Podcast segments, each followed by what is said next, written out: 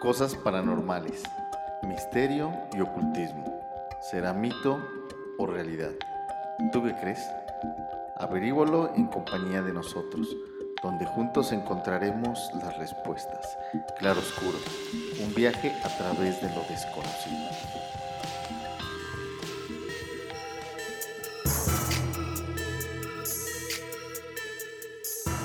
Hola, muy buenas tardes a todos. Sean bienvenidos al episodio número 13 de este su podcast, Claro Oscuro. Mi nombre es Fernando Pedrosa y estoy con mi compañero Rafael Cano. ¿Cómo estás, Rafa? ¿Qué tal? Buenas tardes. Muy, muy, muy bien, Fer. Aquí nuevamente en una edición más y pues y disfrutando de un clima muy agradable. No sé qué te parezca a ti. Y un saludo a todo el auditorio. Ok, Rafa. A ver, cuéntanos de qué, de qué vamos a hablar ahora. Muy bien, Fer, es, ahora pues vamos a platicar a todo nuestro auditorio sobre eh, las sectas o, las sociedades secretas que, que, que, existen, algunas todavía que existen, y pues que sería, eh, elegimos de toda, de una gran cantidad de, de, de sociedades que hay, al menos las, las más sonadas o más importantes.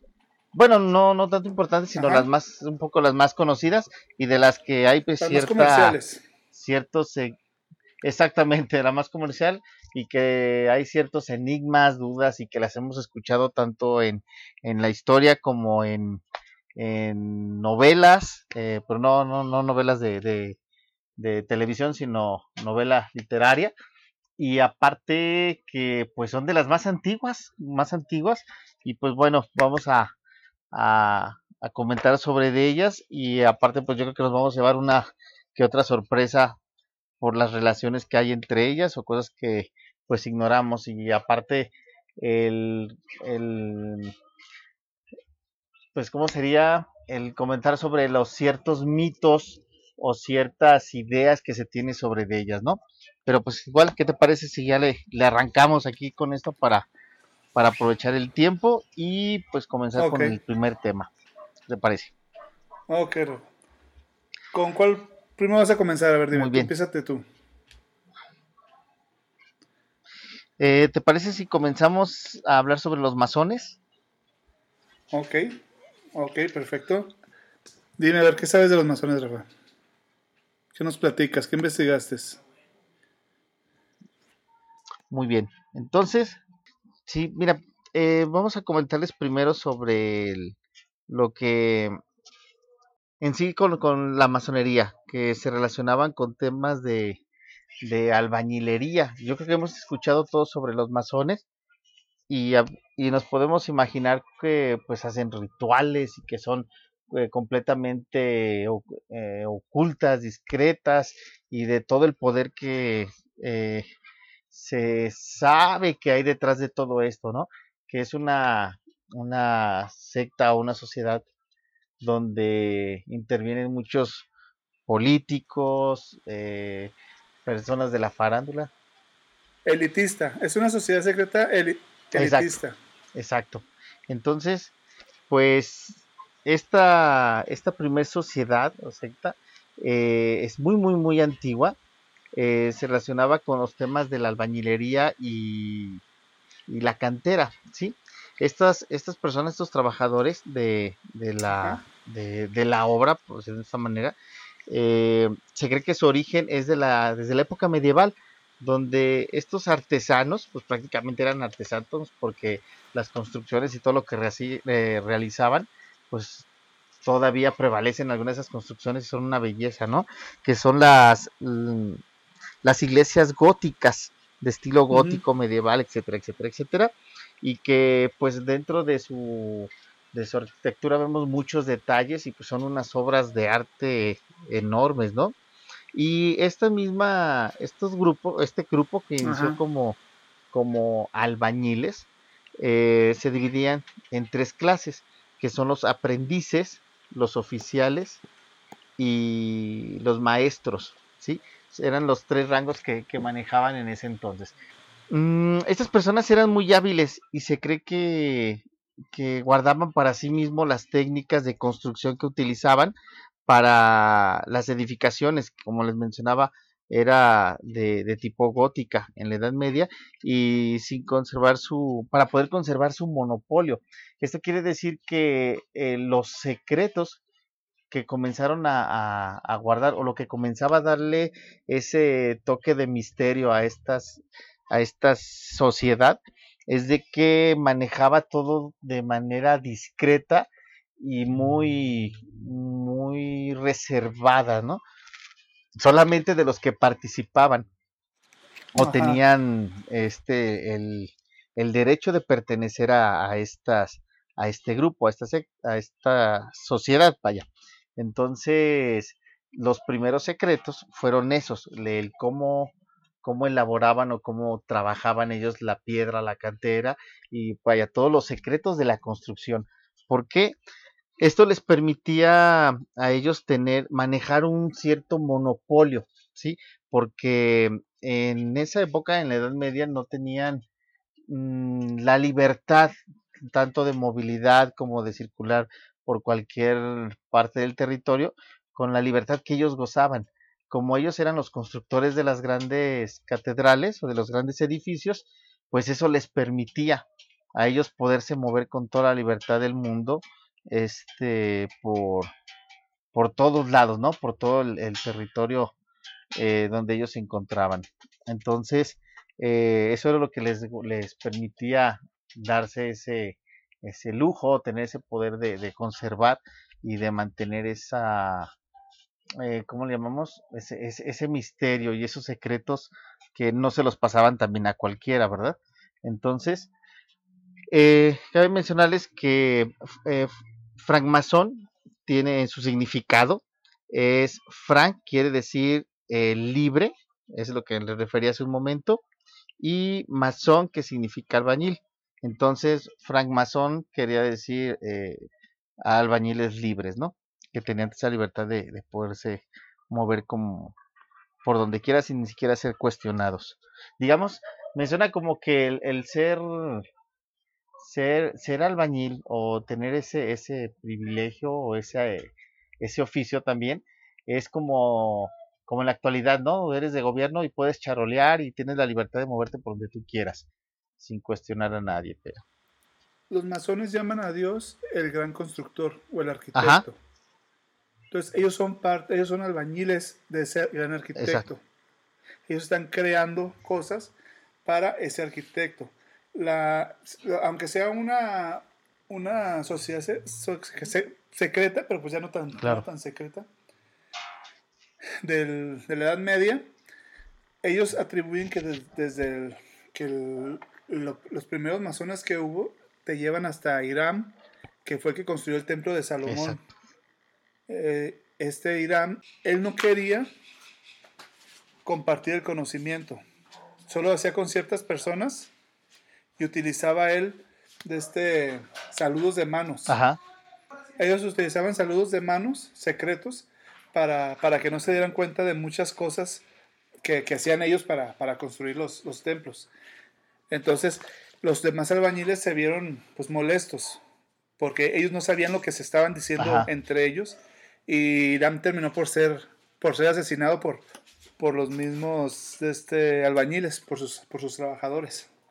Entonces, otra cosa de los masones, cuando estás haciendo tu primera comunión, te dicen que, que, vas a ser libre de hechicería y de masonería. O sea, te habla la iglesia de que la masonería es mala, sabiendo de que los principales obispos que, hay en la religión y sacerdotes este que tienen mucho peso son, son masones. Exacto. Pero a pesar de eso, cuando en el bautismo te, dicen eso, que renuncias a hechicerías y, masonerías, o no sé para la iglesia que sea una, una masonería.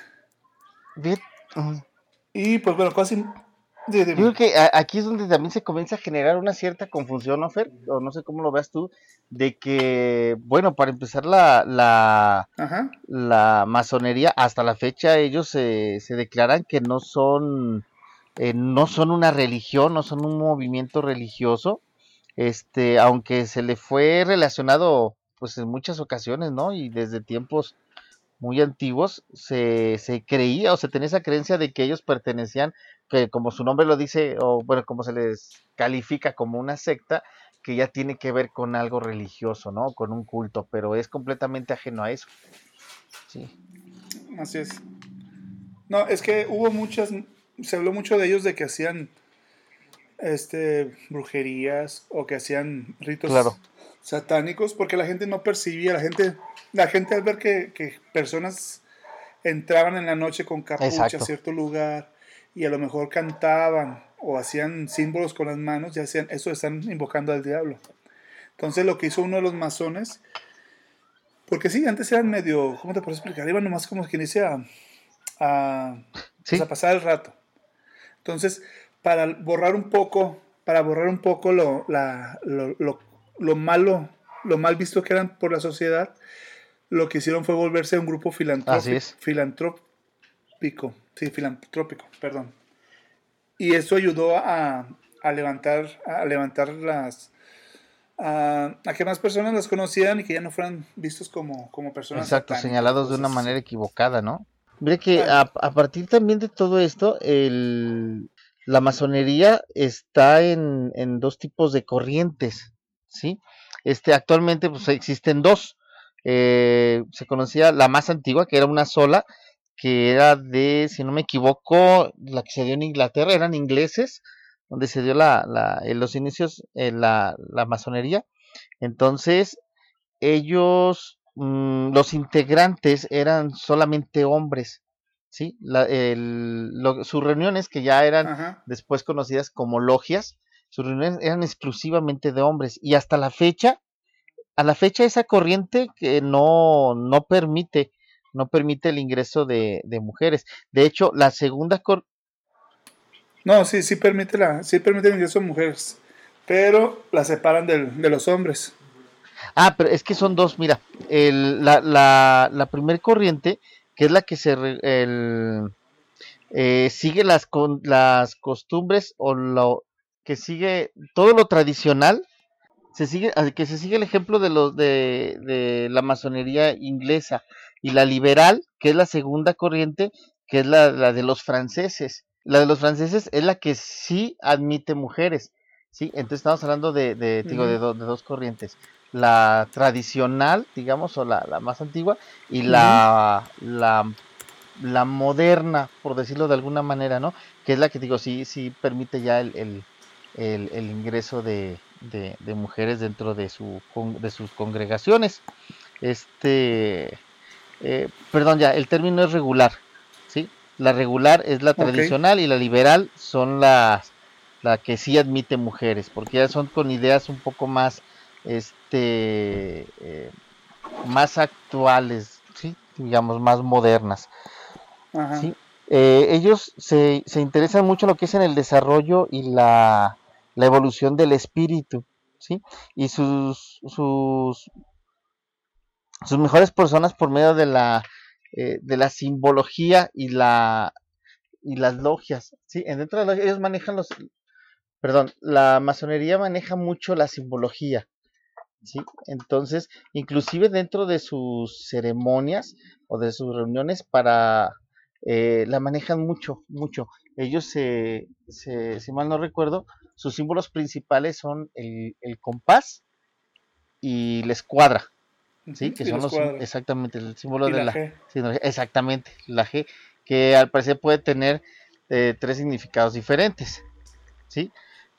Que puede significar Dios, este, el, ay, ¿qué otros dos? God, God de Dios. Ajá.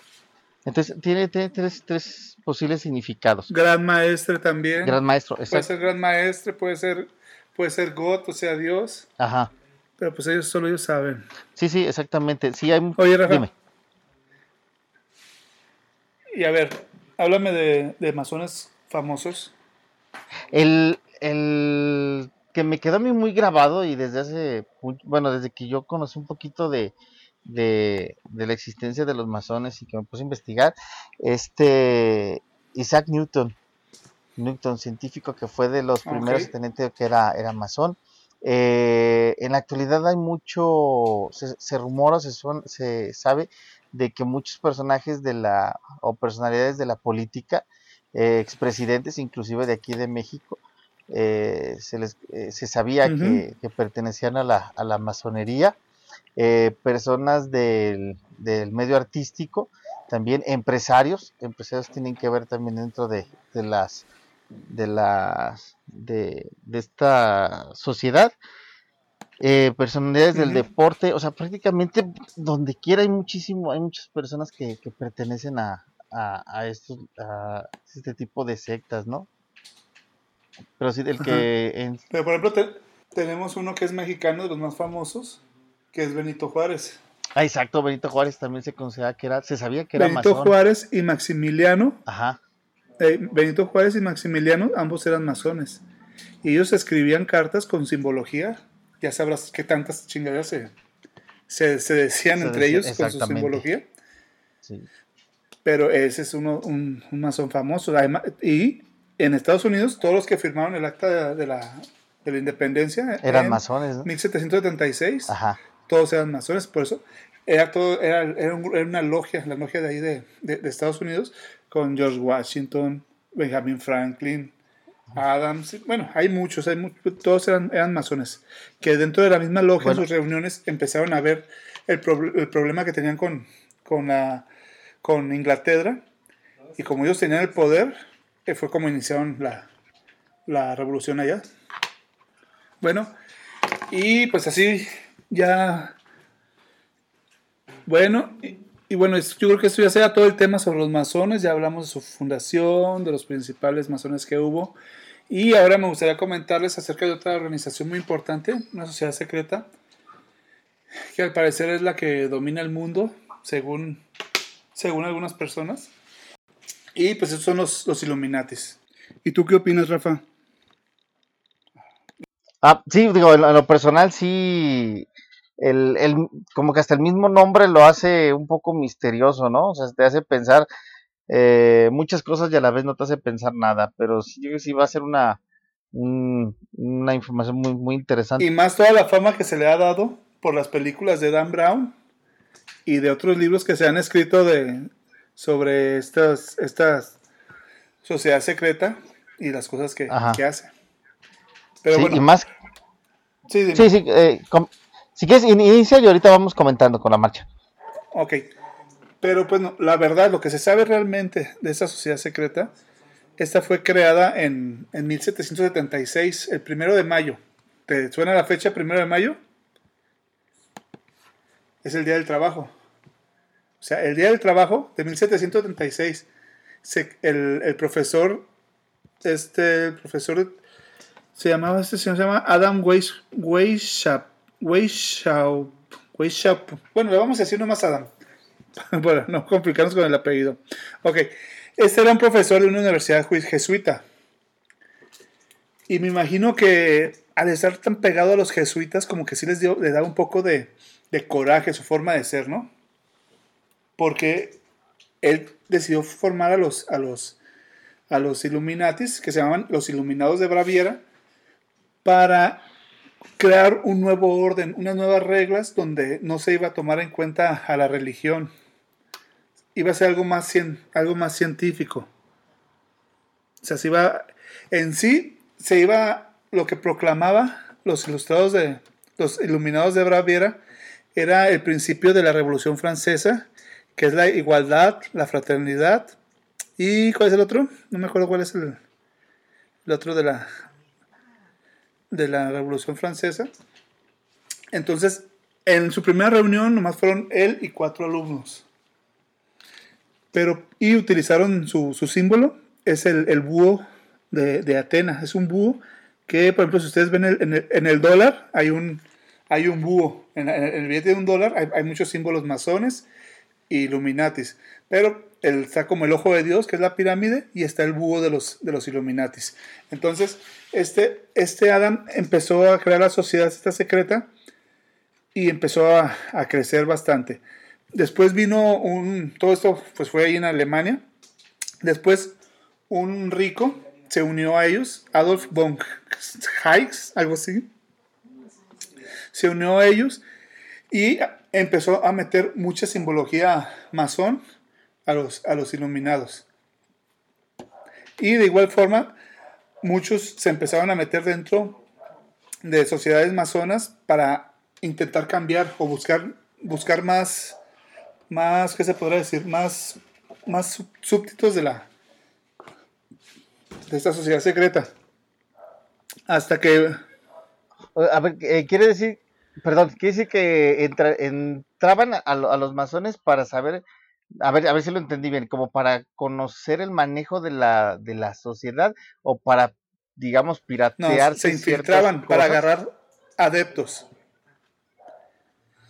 Sí, se, se ah, infiltraban. o sea, ellos ya tenían ah, conocimientos masones porque este Adolf von, von Heises, como se llama, él era, él era masón. Entonces, vio muchas cosas de la que le, que le gustaron del, del, de los Illuminatis, no, de los Illuminatis, y lo metió dentro de la ah, masonería. Ah, muy bien, muy bien. Pero como todo, pues los dos líderes fueron él y, y, el profesor Adam, por lo que empezó a haber problemas y más porque empezaron la gente otra vez a hablar, así como en la historia de los masones empezaron igual a, a hablar Del, de que eran satánicos o que iban a derrocar al, al, al gobierno pero pues ya pasó como hasta mil, duraron, duraron como 15 años. De 1776 a, a 1785 duró esta, cuando, cuando iban un, un, un monje era parte del, de los Illuminatis. Entonces, cuando iba ese monje, llevaba unos documentos Illuminatis, pero le cayó un rayo. Le cayó un rayo, murió y la policía encontró documentos y cartas que se mandaban los, los Illuminatis y lo vieron como una, un intento de, de, tumbar, al, de derrocar al gobierno. En sí las, las bases las bases Illuminatis es esa, derrocar al... Es lo que no entiendo. Dicen que los Illuminatis, según las, novelas, son, son personas que quieren quitar al rey, quieren destruir el gobierno, quieren hacer como un tipo comunismo o sea, que todo sea de todos. Ajá. Pero ahí se contrapone a las historias de los Illuminati porque según eso los Illuminati son millonarios que controlan el mundo, ¿no? Sí, sería como que tener doble. Sí, por eso. Pues, doble función. Eh, y repetida, o sea, no, tendría sentido. Eh, hay mucha ficción sobre los, sobre los Illuminatis. por los libros que se, se han hecho de, de, de, ficción. Pero si en realidad los Illuminati fueran los Illuminatis, si tuvieran tanto poder, pues fueran comunistas. Derrocar al eh, que fuera un solo gobierno, que todo fuera para todos y que no, y que no hubiera iglesias, o sea, no fueran ricos. Se supone que ellos distribuyeran sus, sus riquezas, ¿no? Entonces, desde. hay muchas, hay muchas historias que, que no. Que, que no che, que no, que no, encajan, ¿verdad? Entonces, por ejemplo, se dice mucho que el, que los Illuminatis iniciaron la Revolución Francesa porque las metas de la Revolución Francesa son las mismas de los, de los Illuminatis. Una persona ahí en Bavaria, Maximilian von, von algo así, él había sido iluminado, bueno, perdón, Illuminati, pero era Illuminati secreto, pero era parte del gobierno. Entonces, fíjate, cómo él siendo Illuminati tuvo que mandar anuncios de que cualquier orden que hubiera de Illuminati fuera disuelta. Imagínate qué, qué raro está, ¿no? Qué raro está. Y esas son, esas son cosas que están dentro de la historia, que son, que son ciertas. Es que sería como pues, prácticamente echarse la soga al cuello uno mismo. Ajá. Se contradice, ¿no? Sí, pero era su chamba, como quien dice. Y pues bueno. Claro. Oye, ¿tú crees? que Ajá. Eh, ¿Tú crees, o bueno, sí, crees que, que, que, esas confusiones que se han generado con todas las sectas, porque pues casualmente con, con las sectas de las que vamos a comentar hoy, eh, está eso como, digamos, como un punto principal, ¿no? Generar la confusión. ¿Crees que eso sea como un tipo de estrategia o sea hecho a propósito para que la misma gente viva, vaya, no sé, con esa, con esa, esas dudas, esa confusión, ¿será parte de lo, de lo que ocurre? Pues yo lo que digo es que... ¿O sí será que realmente están mal interpretadas? yo lo que te digo, como te dije otra vez, que el, hombre crea sus demonios y después se asusta. Exacto. El hombre ha creado todos los mitos sobre los, sobre los Illuminatis. Y de hecho, todo lo que se conoce de los Illuminatis no es tanta la historia de Adam Weishaupt, sino que es la historia que te, que te han contado las novelas. Que te han contado que son gente millonaria, que hace sacrificios humanos, que, este, que quieren hacer un nuevo orden y gobernar al, al mundo. Y pues ya no sabes si son, porque te hablan lo mismo que lo mismo hacen los masones, que lo mismo que hacen, que hacen esa sociedad. O hay otra sociedad, por ejemplo, Calavera y Hueso, de la Universidad de Yale. Sí. que también, también se, se habla muchas cosas de esa, de esa sociedad secreta que tienen, quieren tener cierto control, pero pues ya sabemos que sean lo que sean, ya sabemos que una pequeña cantidad de personas son los que tienen el control de todo, de todo el mundo. Y no, no sabemos si son Illuminatis o, no, no son, pero, pero como te digo, la gente inventa. Claro, inclusive el, se, se supo, ¿no? De cuando fueron, no me acuerdo si fueron las pasadas o las antepasadas elecciones de eh, a presidente en Estados Unidos, se tocaba mucho sobre, sobre los candidatos, cómo participaban en ciertas eh, sectas o logias dentro de las mismas universidades, ¿no? Sí, sí, pues por ejemplo, los Bush, fíjate, los Bush son de, calavera, son de calavera y hueso, porque estuvieron en Yale. Ajá. Y calavera y hueso, pues, de ahí se puede decir que todos los que salen de Yale ya, ya llevan un futuro ya hecho. Ya saben que van a ser presidentes o van a tener puestos, importantes, ¿no? Este, buenos en el, en el gobierno. Así es. Así es. Entonces, me imagino que hay la misma lucha de que uno es calavera y hueso y el otro a lo mejor es masón, ¿no? Exactamente. Entonces, o imagínate, puede haber dos enfrentándose, dos, masonas, así como pasó con Benito Juárez y Maximiliano, puede haber dos masones enfrentándose, siendo que son hermanos de logia, pero sus intereses son, son diferentes. Son diferentes, exactamente.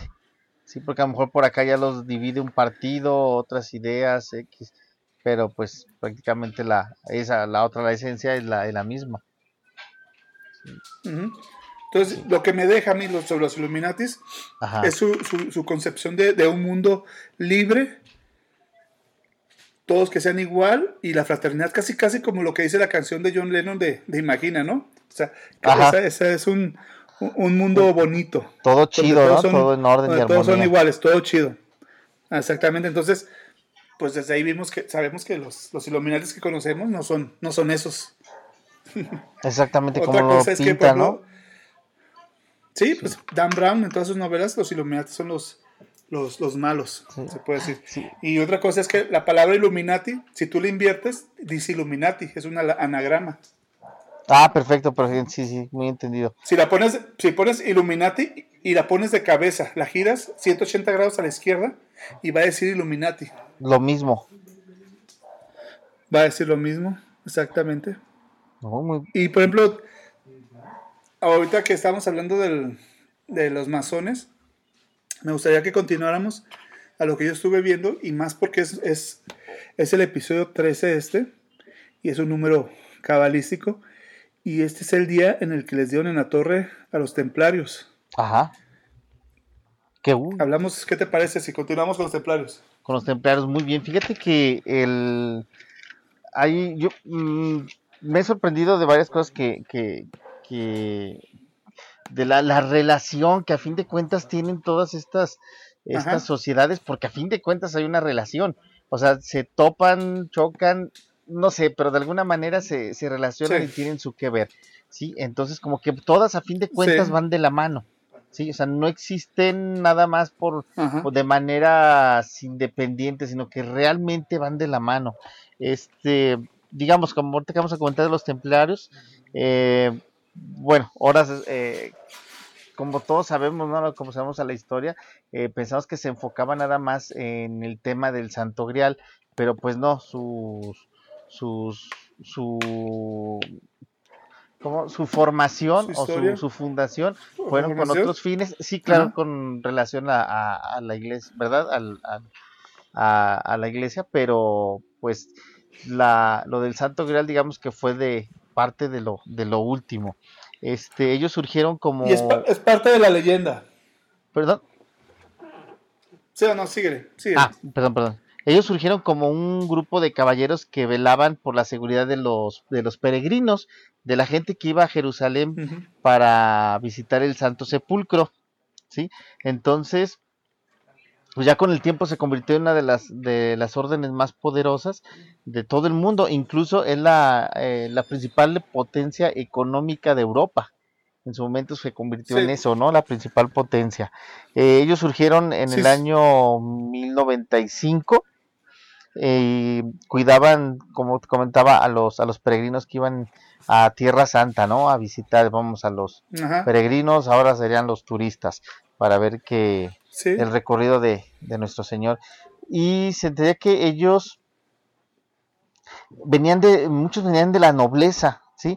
Pero hicieron votos de, de pobreza para poder participar dentro de, de la misma orden, ¿no? Entonces ellos Que vivían... después se les olvidó.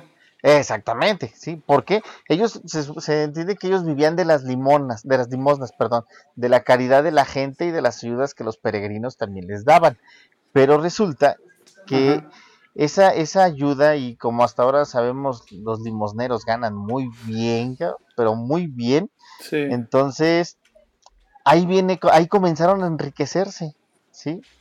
Ellos eh, se comenzaron a, a expandir rápidamente por toda Europa y comenzaron a crear mucha riqueza en base a eso, a las limona- limosnas, perdón, Sí. a la caridad y a las Se hicieron banqueros. Exactamente, sí, exacto, se Sí, hicieron se comerciantes, eh, perdón, eh, prestamistas, comenzaron con la usura, esos Pues, güeyes, fíjate, ya hacían préstamos de dinero, inventaron los bancos y los cheques, ¿sí? Y tenían, Sí, porque, ajá, porque ellos tenían el libre tráfico. Entonces imagínate exacto, que tú en Inglaterra querías llevar dinero a Jerusalén. Entonces tú te ibas y no llevabas el dinero porque los, los rateros, había muchos bandidos, te lo robaban. exacto, Pero llegando a Israel, los templarios tenían ese dinero para, para entregártelo. O sea, era como, como una tarjeta de crédito o algo de crédito que como manejabas para tú, no- tú no traer dinero hasta que llegas a Israel, los, los templarios te daban el, el dinero. Entonces, to- por eso se cobraban una comisión. Al principio Exacto. ellos protegían a las, a las caravanas y les pagaban. Porque en la historia dice que ellos se asentaron en el templo de Salomón. El gobernador de ahí de la, de- en la primera cruzada, cuando conquistaron Jerusalén, sí, no me acuerdo el nombre del gobernador de ahí, él puso, él, él mandó los, a los templarios ahí al, al templo de Salomón. Por eso se les conoce como los templarios, porque vivían en el templo de Salomón. del ellos templo, empezaron a, empezaron a escarbar y encontraron muchas cosas. Se dice que se dice que el dinero que ellos tenían era un pago que les dio la iglesia por no difundir cosas que encontraron ahí ahí abajo como el, el evangelio de María Magdalena, donde dice que se la esposa de, de Jesús, este, escritos gnósticos, muchas cosas, y, y que con eso la iglesia les dio dinero para, para que no hablaran. Pero la verdad es que ellos ganaban muchísimo dinero cuidando a los a los a los a los, a, los- a las personas que iban a, a, a Jerusalén. exactamente, Y además no se metían, no, no entraban ya en guerra. Ellos seguían apostados en el templo de Salomón, pero no entraban en guerra como otros cruzados. Por lo tanto, el dinero que les cayera era limpiecito. exacto. Inclusive ellos tenían su propia moneda, tenían su propia moneda Ajá. y acuñada en plata, ¿verdad? Sí, tengo- sí, creo que era en plata que tenían su, su- su propia moneda. Imagínate Sí, sigue hablando. el, el poder que tenían sigue hablando. Ajá. Imagínate el, el poder que ellos tenían para, para tener eso, ¿no? Tu, su, su, su propia moneda, sí, eh, su propio valor. Entonces, se sabe también que ellos eh, co- tuvieron uno de los tesoros más grandes, más grandes conocidos, ¿no?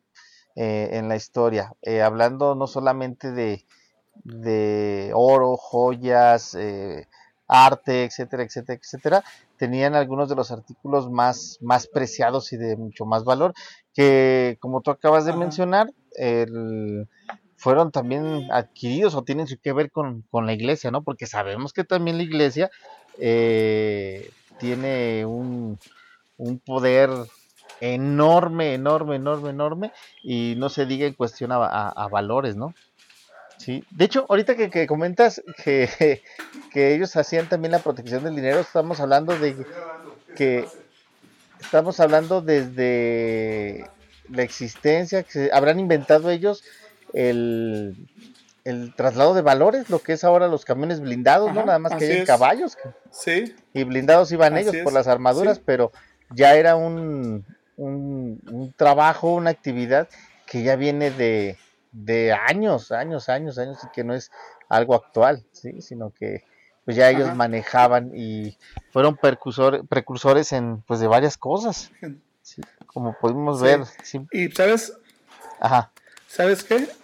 Como tú dices, encontraron muchas, muchas cosas que pues son, son místicas y son fantasía. Eh, eh, se habla que encontraron el Arca de la Alianza, se habla que encontraron el Santo Grial, exacto. pero lo que sí ellos encontraron fue el, el, el este de Turín, el, el, El manto de Turín. El manto de Turín, eso sí lo, lo, lo encontraron, lo encontraron ellos. Sí, porque estuvieron bajo su custodia también bastante tiempo, ¿no? Ajá. Pero, ¿qué pasó ya que terminaron las cruzadas? Bueno, no terminaron las cruzadas, más bien ya que ellos se fueron de ahí. Tenían tanto dinero que le prestaban al- al- a los gobiernos del mundo, al Vaticano les, les prestaban, les prestaban dinero. O sea, todo el mundo, todos los imperios le debían a, a los, a los templarios. Sí. De hecho, de hecho, este, el rey de Francia, este Felipe el Hermoso, Felipe el Hermoso. eh, así, bueno, sí. pues así le decían, ¿verdad? Entonces, él está, tenía una deuda bastante grande con, con ellos, con la orden. O sea, su deuda era tan grande, Sí. tan grande, que él consideró que era más rápido, más viable el eliminar a todos los, los templarios Sí, para poder sí, pues liquidar claro. esa deuda. ¿sí? Claro, sí, sí. De hecho, lo, Entre él y el, pa- en- en- entre él y el Papa y, los, y el Papa ajá, se pusieron de acuerdo para hacer los herejes. exactamente. para hacer los herejes y precisamente él un jueves, jueves 12, mandó que se cerraran todos los negocios y que no hubiera nadie en la calle haciendo un plan para matarlos a todos los templarios, Así es. que fue el día 13, fue el, el viernes 13, por eso se eh, quedó en, en el folclore, quedó el viernes 13 como algo negativo, porque fue la matanza, La de, matanza bueno, de- los capturaron, Sí. los capturaron y de ahí los, los, los mataron. Sí, y de hecho él comenzó la persecución de, de- de los templarios, los torturaron y posteriormente los quemaban, o sea, prácticamente Los son- quemaron, sí, Sí. es que eran brujos. fueron quemados en, eran brujos, eran en la hoguera. Sí. Entonces, también para sí, que vean y, que... y co- y confiscaron sus bienes. Ajá, exacto. Ah, sí, sí, sí, sí, tenía que ser, tenía que ser. Eh, como todo buen gobierno tenía que agandallarse lo que los otros tenían, ¿sí? Y la iglesia pues no se diga. Entonces, en ese entonces sabemos pues, no, no es por tirarle a, a la iglesia, pero sabemos que en esas épocas la iglesia estaba muy involucrada con el, Siempre, con la política siempre, y viceversa. siempre. Exacto. Exacto. Claro No, que siempre, no nomás en esa época. Exactamente. Aunque ahora se maneja, ¿no? De que la, la iglesia no puede intervenir con cuestiones políticas y viceversa. Pero pues a lo mejor ante los ojos de la gente tratan de evitarlo, pero sabemos que sí tienen sus, sus que veres, ¿no? Pero pues bueno, Sí. es, es algo que Sí. es, viene arrastrándose por, por muchos tiempos y es parte de la historia. Entonces, eh, Oye, sí, dime. ah, ¿Algo más quieres agregar de los templarios? Sí, fíjate que algo interesante, cuando que tocamos lo del Santo Grial, que comentabas que, que, que, que lo sacaron, supuestamente los, los templarios tomaron el Santo Grial y lo depositaron en una, en una flota de 13 barcos que tenían, claro, tenían varias para comercio, Ah, entonces, sí. Eh, eh, supuestamente lo escondieron eh, en una flota de 13 barcos que lo llevaron o lo escoltaron fuera de, de tierras europeas. Ellos se fueron guiando por el Mediterráneo. Exactamente, se iban guiando por las, por las estrellas como era, eh, como era la forma, claro, en cuestiones marítimas. Ajá. Eh, se guiaban por las constelaciones y entraron a, a- a- llegaron a un punto donde las estrellas eran completamente desconocidas para ellos y resulta que prácticamente ellos estaban entrando al hemisferio sur, o sea, ya se habían Ajá. alejado completamente de, de- de Europa, ¿no? Entonces, supuestamente el barco donde llevaban el Santo Grial encalla en dos posibles puntos, uno que es la costa de Sudáfrica y la Patagonia.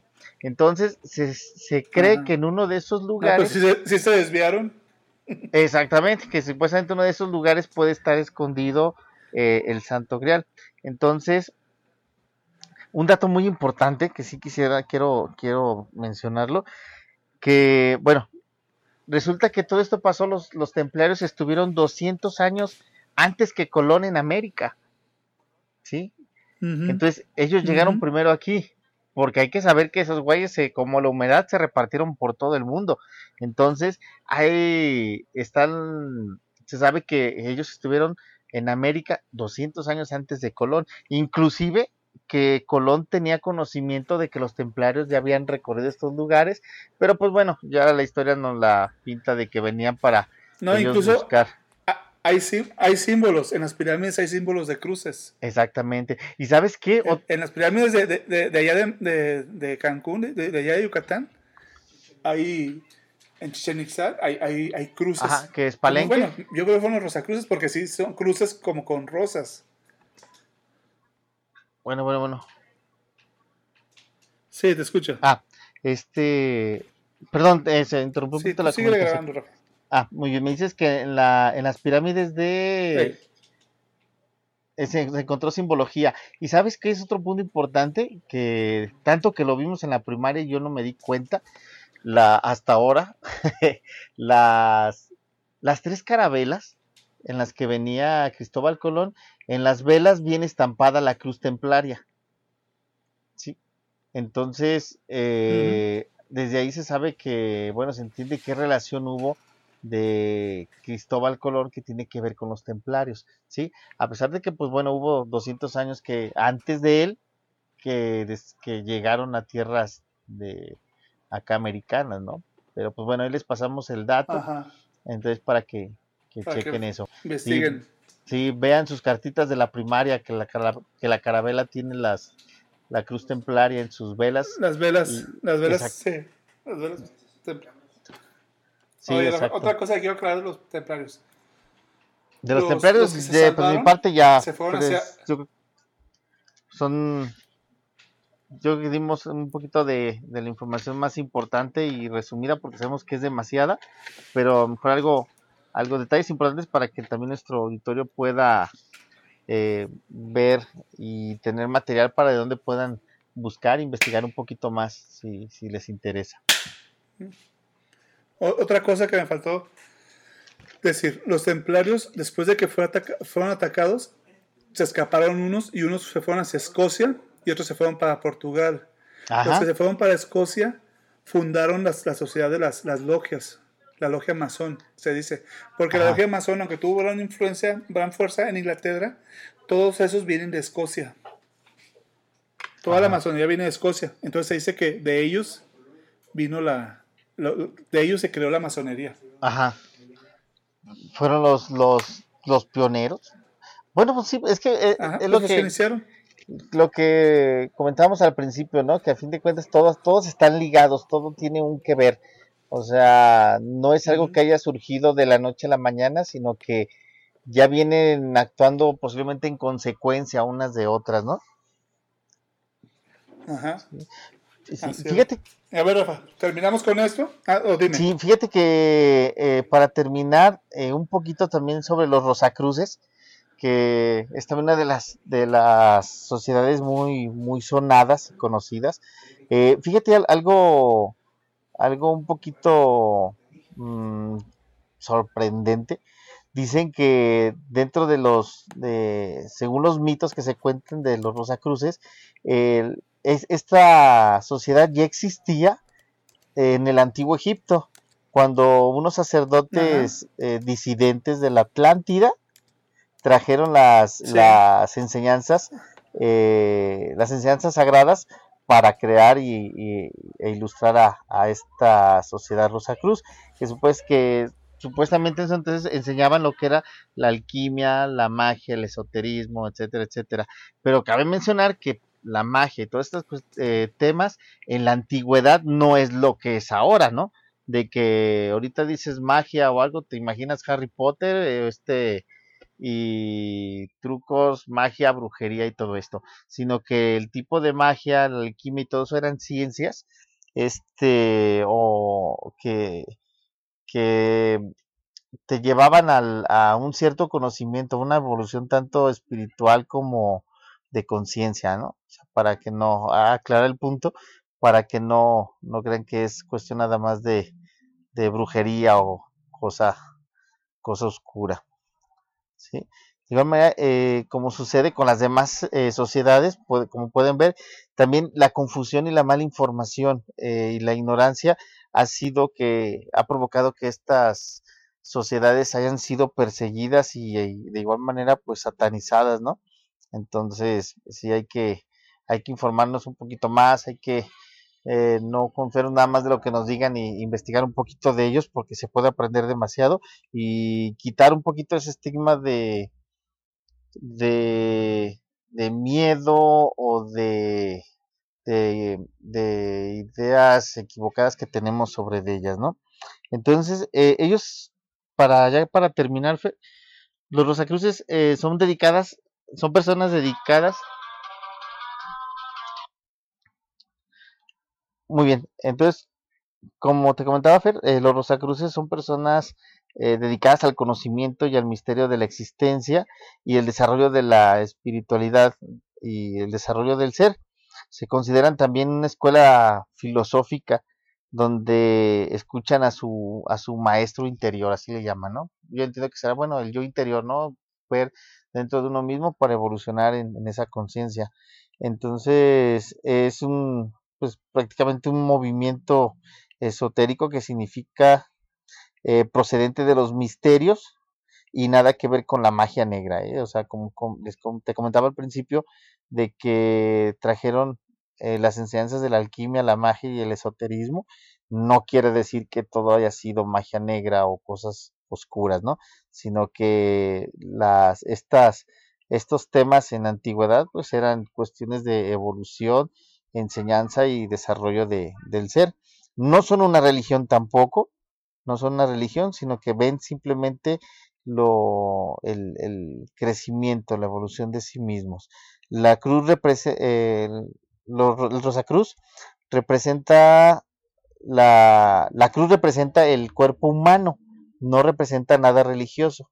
Es la forma del, del cuerpo con brazos extendidos y la rosa que se encuentra en el centro de la cruz representa el alma y su evolución, ¿sí? O el alma que evoluciona. Entonces, como podemos ver, pues, nada que ver con cuestiones religiosas, nada que ver con lo que a veces nos imaginamos o nos dejamos llevar por el, por el nombre. Sí. ¿Cómo ves? Sí, y mira, no sé, ahorita, no sé si hablaste, porque se cortó un poco la comunicación, sobre el fundador de la, de la Rosa Cruz, ¿si hablaste de, de él? Adelante, adelante. Sí, ese no lo comenté. Ok. Bueno, tenemos que el, fundador de la, de la Rosa Cruz este, fue una persona que él era parte de una secta que se llamaban los cátaros. Los cátaros eran unos gnósticos. Exacto. Unos gnósticos que emigraron de acá del, del oriente, del, del lado pues de Mesopotamia, Siria, Egipto.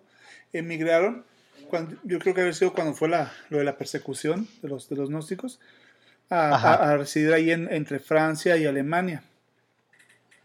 Eh, debido a que se, se, contraponían las creencias del, de los cátaros a la de la iglesia, porque los cátaros, al ser un movimiento gnóstico, creían en, en, en, evolucionar a través de ellos mismos, en no seguir a un, a un cura o a un obispo, creían, en, la, creían en la pobreza.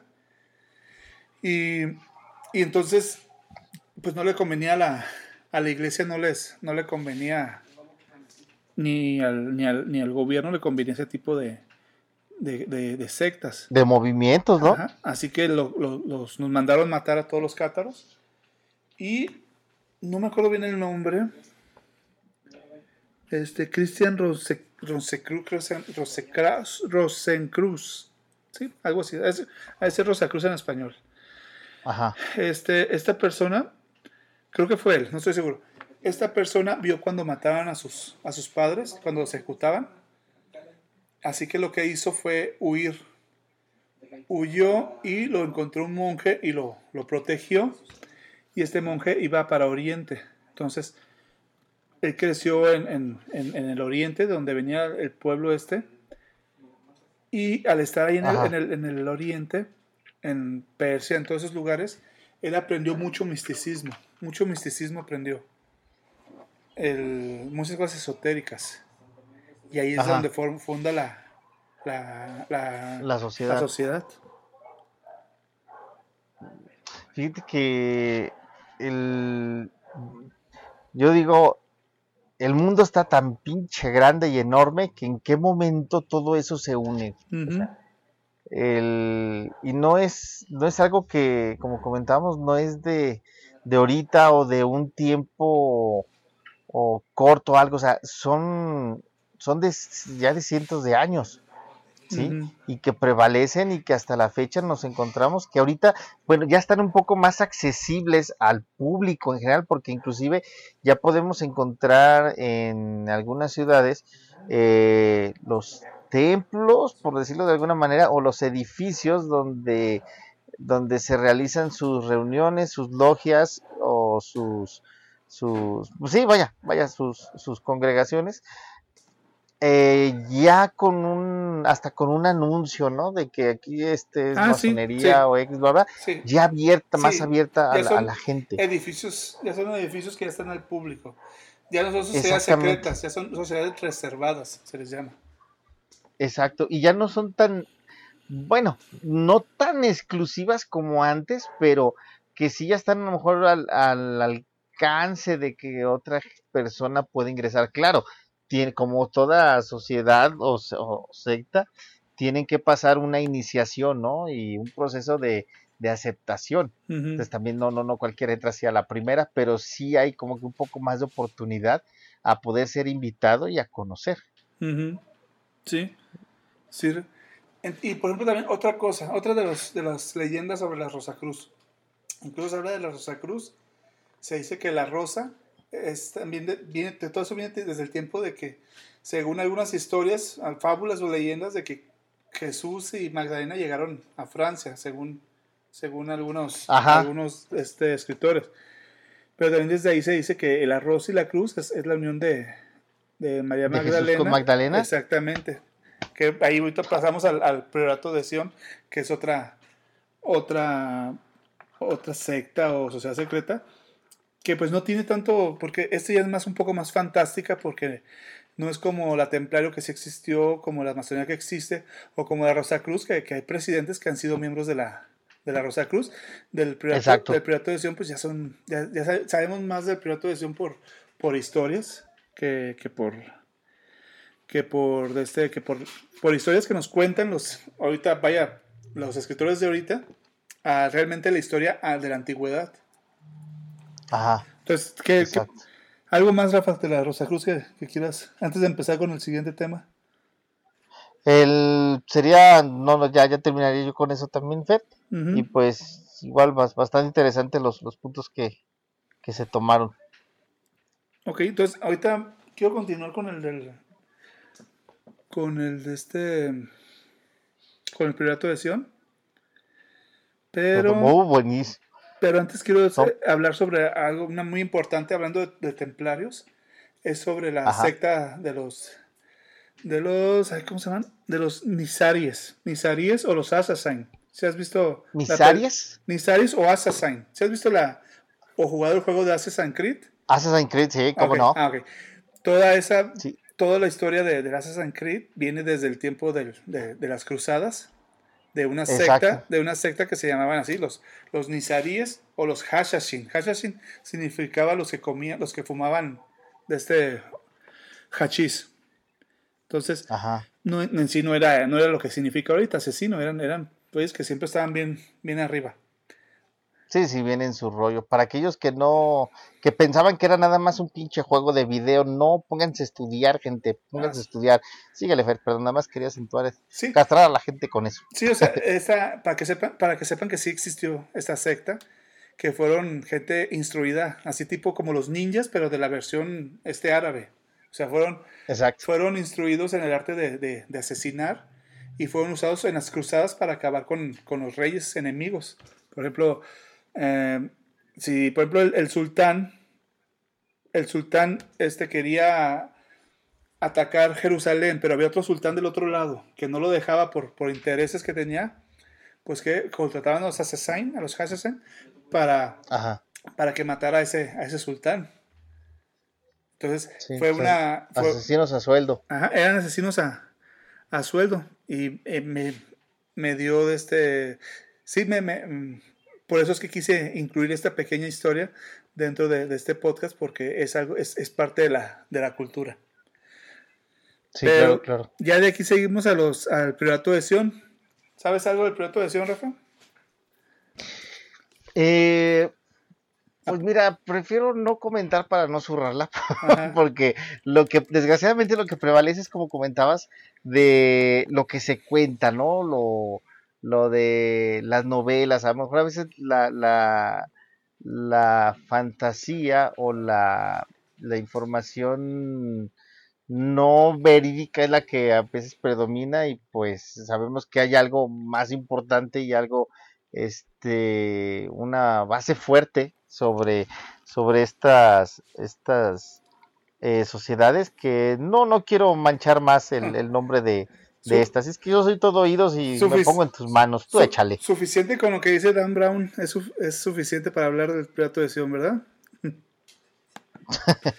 ok bueno, este priorato, según ellos, según la historia, fue, fue fundada por Godofredo, uno de los cruzados, de los primeros cruzados que, fueron a, rescatar Jerusalén. Ajá. Y tuvo priorato, es un prior, es alguien que tiene cierto nivel en la, en la iglesia. No en la ah, iglesia, no en iglesia, perdón, en cualquier cosa. Un prior es como un mayor. Entonces el priorato es como una patrulla o un escuadrón que estaba en el Monte Sión. Entonces, Godofredo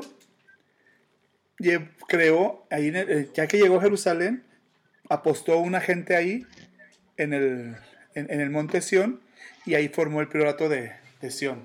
Eso es lo que se sabe de la de, historia. O sea, ah, y bueno, es una historia también puede ser inventada porque según el, el rey este Godofredo desciende del linaje sagrado de, Jesús y María, y María Magdalena.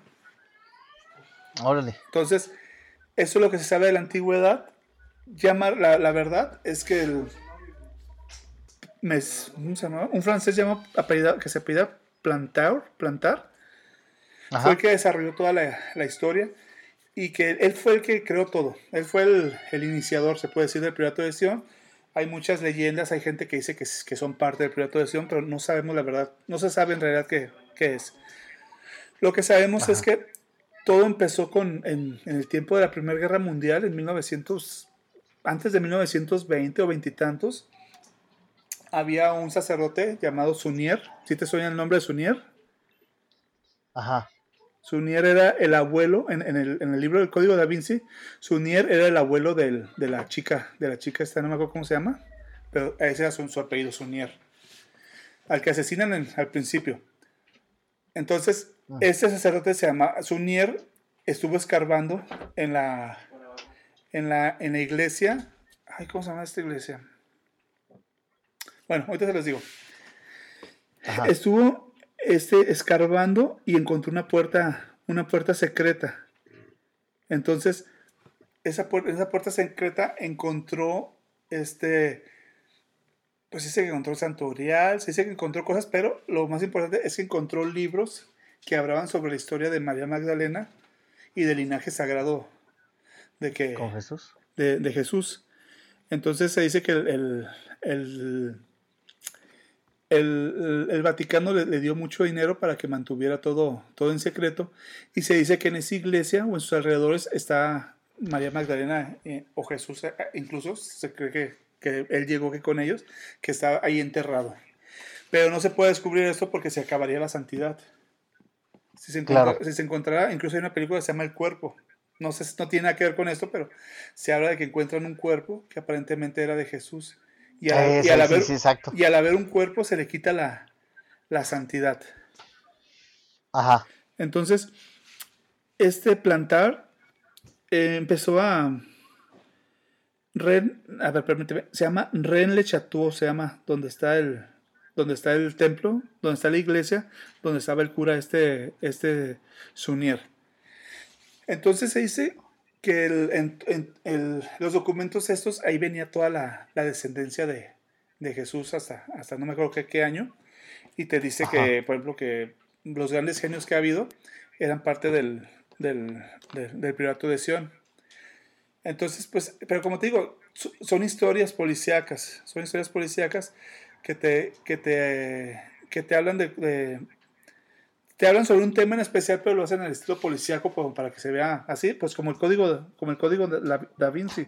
Exacto, el código da Vinci. Ajá. Y por ejemplo, pues las contradicciones por las que yo no, yo no creo, y que te dice que, que Leonardo da Vinci fue uno de los grandes maestres del, del Priorato de Sion, es que Leonardo da Vinci era un genio, pero era un flojo.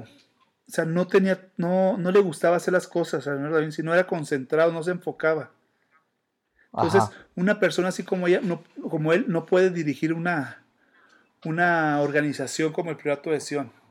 Tan grande y tan importante, ¿no? Porque a él, él era flojo, o sea, él casi, casi para terminar sus obras lo tenían que, lo tenían que, este, amenazar, de, amenazar de muerte. A él lo tenían que amenazar de muerte porque no Ajá. terminaba las cosas. O sea, se entretenía con otras cosas. Ese problema. Ajá. Leonardo da Vinci, por ejemplo, el, eh, un abad le, le dijo, un sacerdote, un, un obispo, le dijo que pintara, que pintara una capilla y este no lo, no lo hacía. O sea, empezaba y de pronto se le ocurría, ah, voy a inventar el helicóptero. Y se, se, se quitaba de ahí y se iba a hacer otra cosa. Entonces, no era, no era una persona eh, concentrada, no era una persona así con Entonces, líder, o sea, no, no, no, era holgazán, se puede decir. Era- procrastinaba demasiado. Era, era un genio, era un genio, pero una persona que no, no terminaba las cosas. Ajá. Entonces, él no pudo haber sido gran maestre del Priorato de Sion, porque una persona así no puede ser gran maestre. Te- te- Sí, claro. y te habla de, de- de otros eh, que, que- que tú dices, bueno, hay cuenta que agarras a las mejores personas, de, a los grandes genios de toda la historia, Ajá. Y, y dices que todos son parte de un linaje o que son grandes maestres, porque son unos genios y porque hicieron pinturas, que pinturas con, con cierto significado, pero la verdad es que cuando te pones a ver una pintura, solo el que la hizo sabe lo que significa. Sí, exacto. Lo demás ya es interpretación de cada quien. Eh, cada quien puede interpretar, si, por ejemplo, hay, hay una, una pintura, ¿cómo se llama este pintor? No recuerdo, pero son dos pastores, dos pastores que están, ah, se llama Nicolaus Pausini, Pausini. Ahí inició todo porque son dos pastores que están como en una piedra y están señalando letras. Están señalando letras y se dice que donde está señalando es la tumba de, de este, la tumba de, de, de- María Magdalena o de, o de Jesús. Ajá. Y y en varias de, de, de Leonardo da Vinci hay personas apuntando hacia arriba o apuntando de un- hacia un lado con el dedo. Y sí, todos esos son simbolismos que no, no sé por qué, solo el pintor sabe. O por ejemplo, también antes se habla de que cuando se habla de la Inquisición, la única forma de demostrar a alguien, dar un mensaje a alguien, era a través de las pinturas. Ajá. Porque haces una pintura y quienes eran miembros, estamos hablando de, de estas cosas, eso que estoy hablando ahorita, son de sectas todavía más secretas, de cosas todavía más secretas todavía, que no están a la luz del, a la luz del, del mundo. Ajá. Pues, no, no, no estoy hablando que sean sociedades secretas esotéricas o algo así, son personas que se escondían del, del, del gobierno y de la iglesia. Entonces, Sí. si entre ellos había un pintor, ese pintor exponían su obra y las personas que conocían a ese pintor buscaban esos simbolismos en la pintura Ajá. para ponerse de acuerdo. O sea, decir, por ejemplo, veían tal cosa y decían, ah, eso significa que nos vamos a juntar hoy a las 11 de la, de la noche, por ejemplo, en tal lado. E- Era un, era un idioma que se manejaba antes, cuando, cuando no podías decir nada, cuando por cualquier cosa te, te creían asesino, no, perdón, no asesino, te creían brujo o te creían que estabas conspirando contra el, contra el gobierno.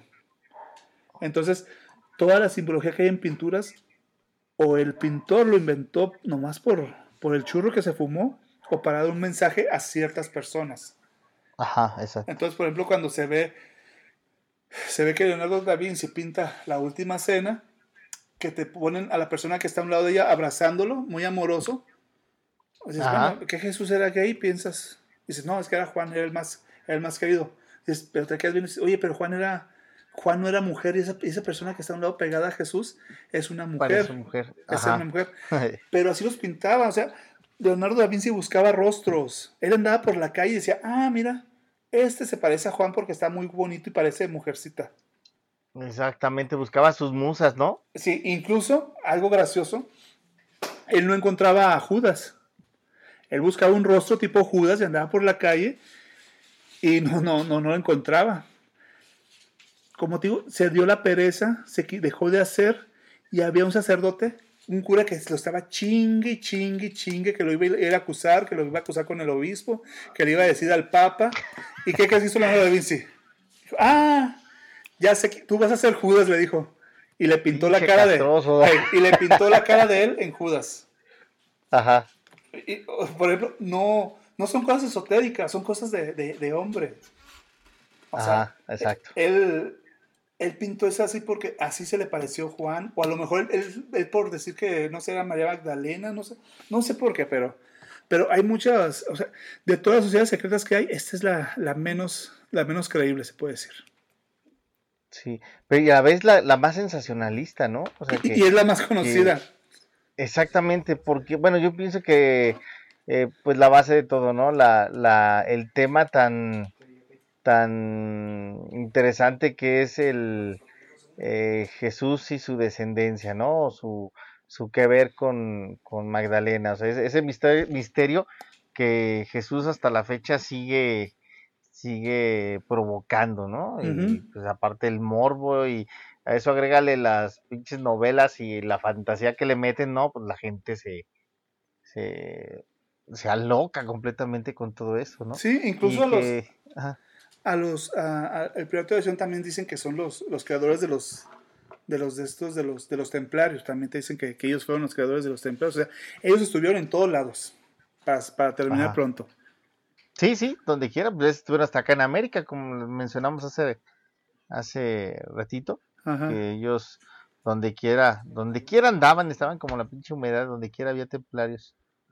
Pero- ok Rafa algo más a ver algo que quieras agregar sobre alguna de las so- de las sociedades que hemos hablado o algo algo más que quieras decir Pues no, todo muy interesante, Fer. Hasta ahorita te, eh, te comentaba, creo que tocamos puntos eh, pues importantes Que sí nos, nos dan en el poco tiempo que tenemos para poder transmitir este, esta información. eh, es como, pienso que es algo clara y, y a lo mejor exacta, los puntos principales para pues que, que nuestro, nuestra audiencia pueda tener esa, esa pequeña curiosidad todavía, ¿no? No matarles por completo el, el- la curiosidad para que también puedan investigar y tener una, una idea de por dónde va el rumbo de todo esto. Y que vean, pues más que nada, que pues, las cosas no han sido como nos las han platicado en su totalidad, sino que, pues a fin de cuentas, son personas como, como todos nosotros, pero pues que tienen ese, ese toque eh, misterioso, místico, que hasta, que por algo o de alguna manera hasta ahora las, ha- las han mantenido así, ¿no? Con ese, ese, ese toque de, de- de misterio y, así y- y es de, de poder, todo lo que encierran estas, estas sociedades. Sí, y yo digo, es muy bueno leer. A mí me encantó el libro del Código da Vinci. La película, la verdad, no me, no me gustó, pero el libro se me hizo tan bueno. Ah, no, no, claro. Espero no equivocarme, pero mm, no hay película que supere libros, a menos de que alguien opine lo, lo contrario, pues háganoslo saber en nuestras redes sociales. Ah, la película de Baldor, de, de aritmética. ¿La de qué? ah, ah, no, sí, sí, sí, sí. A ver, claro, a, ver, es así que, que eh, quien lo lea que diga que está mejor la... Que no, que no La salga luego que que que está mejor la película, ¿no? Sí, sí, sí, claro. Sí, Oye. me, me- me retracto de lo que dije, sí, tienes razón. No, pero digo, Sí, es bueno leer. Hay libros que nas- salieron en los 70s, a principios de los 80s más bien, el de, que se habla sobre el pirata de Sion, que es donde, donde inició toda la, toda la, la historia. Se llama El Enigma, El Enigma Sagrado, se llama, para que lo Ajá. lean. O sea, no, no, no tiene nada de malo leer, es como cuando estás viendo History Channel y están hablando de ovnis o cosas que tú no, no, no le crees tanto, pero te, te entretiene. Te entretiene. Ajá. Entonces, este es un, este es un buen libro. Y el Código da Vinci también. Sí, al menos se van a entretener demasiado. Sí, mira, está el- va a estar Está el enigma sagrado y Ajá. está la Santa Sangre y el Santo, el Santo Grial. Todos son del mismo escritor, de Bank Michael. Bueno, son tres escritores. Los que, uno, Ajá. son tres escritores los que hicieron los libros. Bain, Michael, Richard Lincoln Henry. Y este fueron del 82, el 82 y el último en el 2006, que es el legado mesiático. El legado mesiático. Mesiático, ajá, dice, hubo más de un Ah, Cristo, hubo más de un Cristo. Y esto nos lleva a lo que estábamos hablando la otra vez, ¿te acuerdas que me estabas platicando sobre los libros del, del caballo de Troya? Que vienen muchos, Ajá. muchas historias de ese estilo. Sí, qué bárbaro. No, no, no, no, pues hay, hay que, hay que buscarlos, buscarlos y empezarlos a leer porque pinta, pinta interesante. Simplemente el puro título. El puro título ya te hace así como que ah, a moverte ahí la espinita para ponerte a buscar. Ajá. Sí, muy, muy bien. Ok, entonces No, pues... excelente y qué bueno, qué buena recomendación, Fer. Me late eso de, de, de poderle recomendar a, a- al auditorio el, eh, material donde puedan buscar informarse más y que pues que se, se nutran un poquito más ¿no? de, de toda esa información. Así es, Rafa. Pues por mi parte es todo, Rafa. No sé tú. Perfecto, ¿no? Todo, todo bien, Fer. También de mi parte es todo. Eh, como siempre, es un, un placer, un gusto el, el poder compartir con todos ustedes eh, esta, este conocimiento, esta información.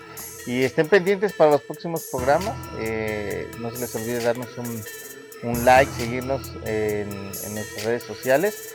Y esperamos todavía sus opiniones para ver qué les, qué les parece, qué podemos mejorar, cambiar o y qué temas les interesan y con todo gusto podemos eh, tocarlos aquí. Recuerden que como siempre este espacio es para ustedes y es de ustedes. Ok, Rafa. Perfecto. Ya con esa despedida que hiciste ya no me queda nada a mí decir más que adiós, ¿eh? Con eso ya fue todo. Perfecto, Fer. Nos estamos viendo. Un gusto. Buen día. Hasta luego, que esté bien. Bye.